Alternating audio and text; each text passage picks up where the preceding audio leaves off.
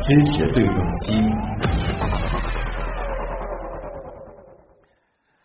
其实呢，最近关心天气的朋友可能会发现啊，进入到四月以来啊，我国南方的降水呢可以说是一轮接着一轮，而且呢都是强降水。如果大家再去搜索一下新闻的话，可能会发现有一些这个对流天气啊是非常的剧烈啊，甚至是出现了雷电冰雹。比如说，在这个月十号的下午，广西大兴县城呢就受到了冰雹的袭击，是上千辆车难逃一劫。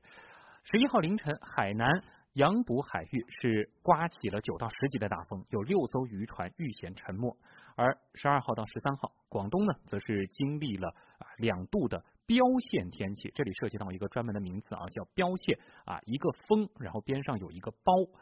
雷雨大风横扫珠三角，同时呢，强降雨还造成了湖北、湖南、贵州等地出现了洪涝灾害。哎，听到上述这些描述啊，很多可能就会有这样的一个疑问啊，就是最近这天儿是怎么了？为什么在我国南方，哎，比如说四月就下了大冰雹，而且有的地方这个风会如此的剧烈？还有就是我们刚才提到的这个标线。标线天气它到底是什么意思呢？是一种哎气象上的一条线吗？接下来的时间呢，我们就和我们的老朋友，来自上海气象台的首席服务官吴瑞老师来聊一聊这个话题。吴瑞老师你好，哎你好旭东，嗯。那先给大家做一个名词解释啊，就是我们前面说到啊，这个广东呢是接连遭遇了两次标线天气啊，有网友是拍了视频传到网上，整个画面跟灾难片似的。有网友说这是刮龙卷风了吗？哎，后来呢，佛山气象部门就出来辟谣说了，这不是龙卷风，是标线。嗯，标线它到底是什么意思呢？是一种这个天气气象图上的线呢，还是说它是一种天气现象呢？嗯，好的。呃，其实这个标线呢是比较专业的一个气象名词了，我给大家可以简单的解释一下啊，就是先解释就是雷暴，什么叫雷暴？雷暴呢，其实它是一个就是伴有雷电的一种局地的一个对流性的天气，其实就是大家理解的这种雷雨啊，这个闪电啊，对吧？组成这种就是雷雨或者闪电的云团呢，我们称为叫雷暴单体。就是就是某一个单位的这样的一个雷雨云了，嗯，但是这些雷雨云呢，如果说它是有组织的，比如说我们就像在我们的那个呃高空来看啊，就是在天气图上看，它是比如说很多的雷暴的这样的云团啊，它组成了一条线啊，就是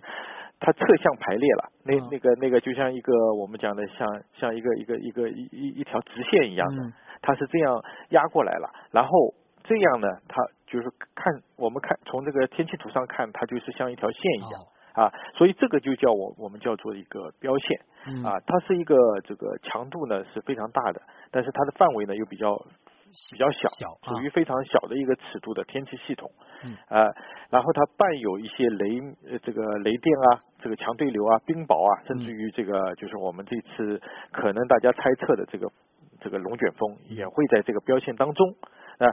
那个佛山气气象部门它来说呢，其实我我觉得这个一个是可能是在我们的观测的这个当中啊是没有看到这个龙卷风，因为龙卷风本身的那能量呢，可能比我们这一次佛山受到的这样一个影响还要更大一点。就就是我当时是看了网上的一些图啊，我觉得确实这个龙卷风它因为它是个。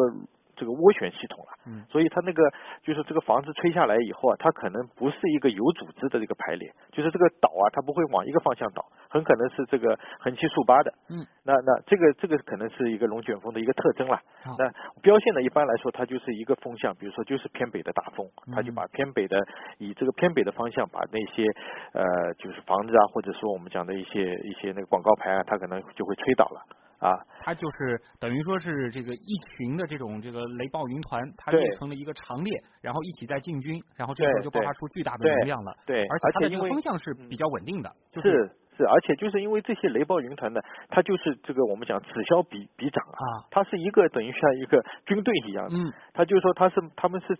从我们那个呃这个我们的研究的角度来说，它就是一个就是就是是一个有组织的啊，它有组织的，所以就是说就是说它经常会什么，就是持续很长的时间。比如说一个雷暴云团，它最多的生命时也就是几十分钟到一个小时。啊，但是你如果说是一条标线去影响的话，它可能就是几个小时在影响。就是一边势力不行了，另外一边就给它补上了。对对，它马上补得上。对，所以这个都它的危害就特别大。呃，然后还有一个问题就是你刚才说到，就是其实广东啊，它是那个中国龙卷风最多发的一个地方了。嗯。其实一年四季，其实广东在我们的那个记录里面都会出现这样的龙卷风。嗯。但是呢，它确实也是以这个春末夏夏初啊这样一个时间啊，就特别多，特别多会出现。啊，然后它的沿海地区呢，也也是这个就是更加是容易受到这个龙卷风的袭击了。啊。啊，当然这一次就是说，其实我们应该。就是知道这个概念，就是这个标线啊，它其实是包含着这个龙卷风的。嗯，就是我就是说，可能就是龙卷风是一个更小的概念啊，但是它是包含在我们这个标线里面的。就好比说，这个可能这个台风来了，我们可能会这个局部会出现这种大到暴雨。对对对，这是两级概念。这个标线它是更大的一级的一个气象。对对对，更大一级的。啊，那标线的这个形成原因，这个有有没有一些相关的研究呢？啊，标线呢，它其实形成的原因就是就是由于我们那个就是在我们的那个上空啊，有一个非常强烈不稳定的这种气流，它的高低就我们单单纯从那个高低层的这个温差来看啊，它就这个温差可以达到二十五度，就比如说在这个几百米里面，它就是这个温差它可以达到这个，当然是上面是比较这个这个。比比较冷的，下面是比较热的，然后它就形成了这个对流嘛，就像我们讲那个，就像这个锅啊，在这个这个这个火上烤一样，它这个水啊，它就是水泡，就是从下面到上面这样不停的在循环，所以它这个高低温差非常大，所以这个气流啊，它的那个，因为大家知道这个气流的这个能量都是在温差当中啊，从那个温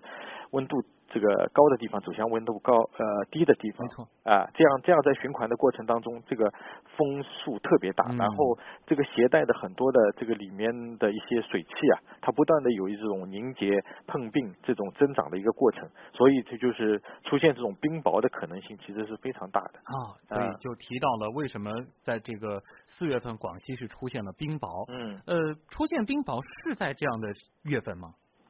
呃，对，其实冰雹就是出现的，其实。大部分都是在这个这个春夏之交的啊啊，对，就是其实，在我们的那个夏季也会出现冰雹，但是那个夏季，特别是那个盛夏的季节呢，它往往是以这个大雷雨为主了啊，就是这种这个这个雷雨，这个这个可能会达到那些暴雨的这个程度为主，因为其实这个冰雹的形成的那个机制还非常复杂，就是它的复杂在于什么？就是它的水汽只能刚刚好哦，就是如果说水汽太多呢，它就全都降下来了，嗯，就是我们知道那个冰雹的这个形成。啊，它是就像我们这个这个在玩那个乒乓球一样，就是我们把把把它往上抛，然后掉下来，再往上抛，往才能逐渐逐渐的对对，它就是滚大，对对对对，它就像一个一个我们像的那个那个汤团一样，它就不断的越滚越大，越滚越大，越滚越大，到了一定程度它才掉下来。如果说你很多的水汽的话，它一下子就变成一个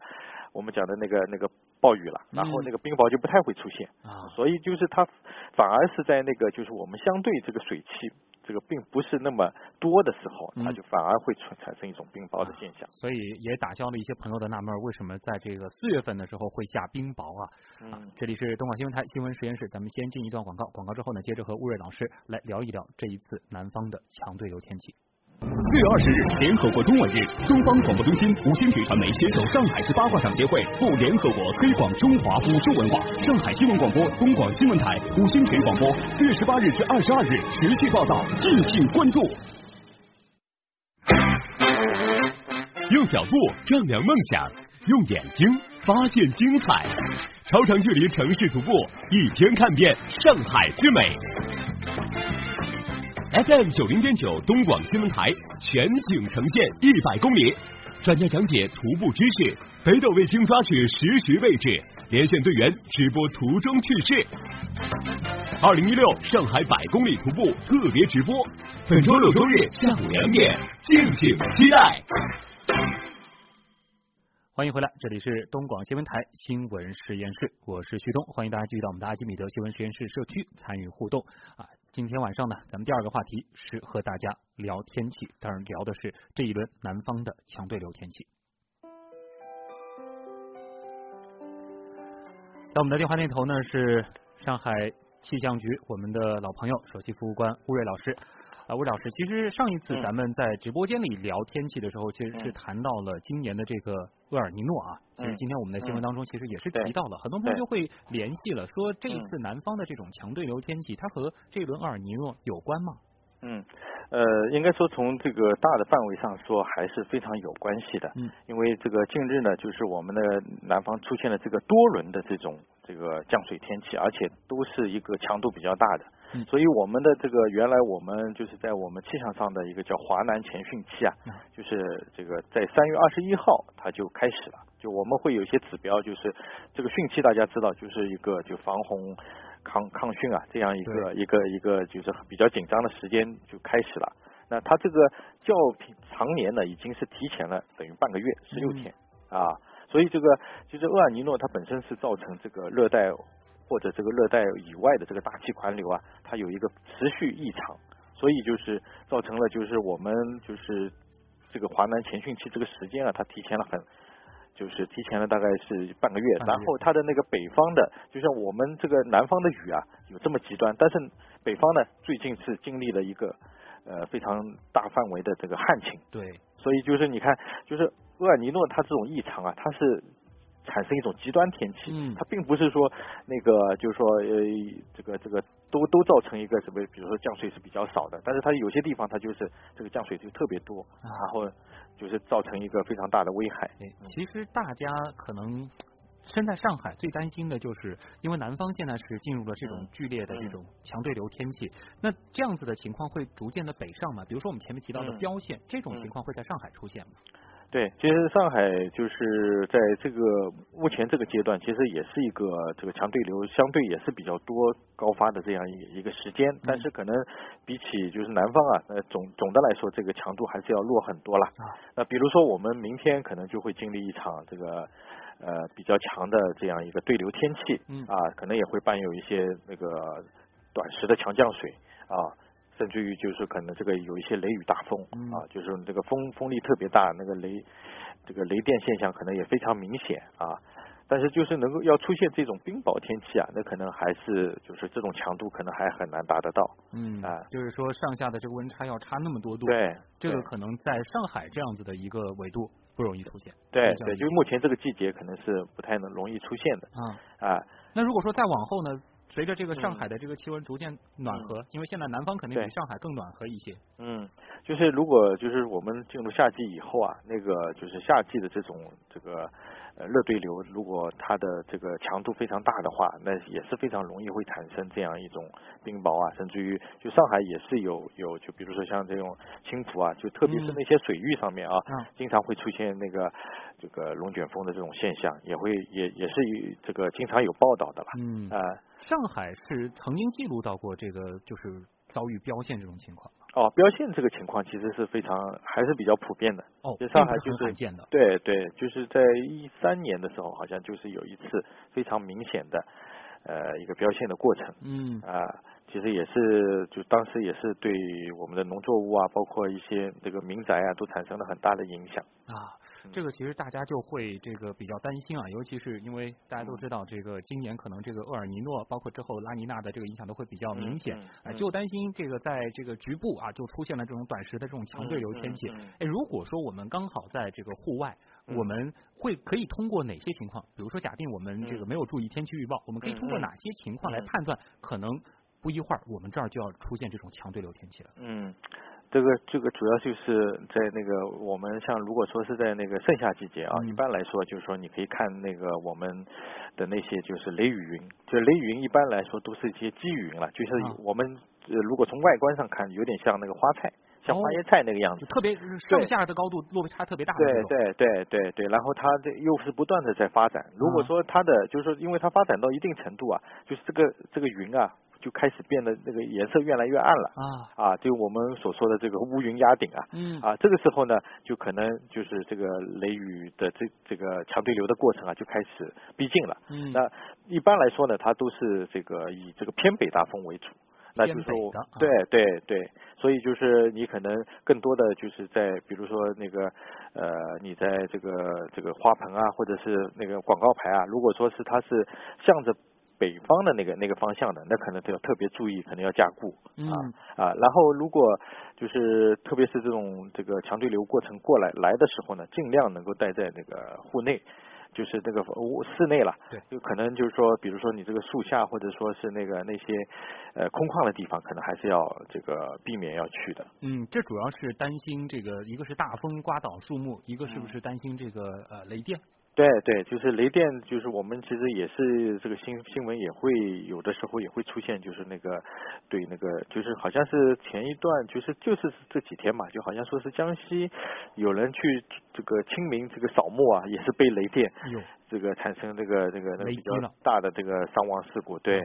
这个所以说是特别要当心了。嗯嗯，那么能和大家再来说一说这个强对流？天气的这个系统当中还有哪些成员吗？我们刚刚其实提到的，比如说像这个冰雹、龙卷风这种都算，标线其实也是对吗？对对，就是其实这个强对流家族呢，其实这个标线呢，它属于一个比较大的家族了，嗯，对吧？就是基本上它可以囊括了所有的，就是我们。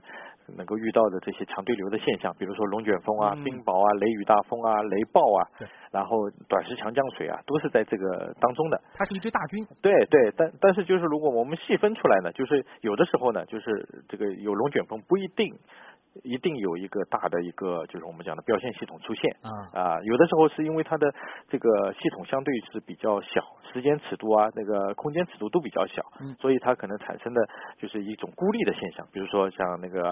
呃雷雨大风啊、雷暴啊，就可能一像我们夏天经常会遇到的一场这个呃雷雨啊，就这个雷雨可能就是时间非常短，它比如说就是半个小时，下完以后，哎天天空就马上出太阳了，啊这个这个就是我们这个强。对流这个家族当中的一些就是这些这个成员了，但是如果遇到标线系统的话，那可能要特别的注意了。哎，问一个小白一点的问题啊，就是台风算不算强对流天气？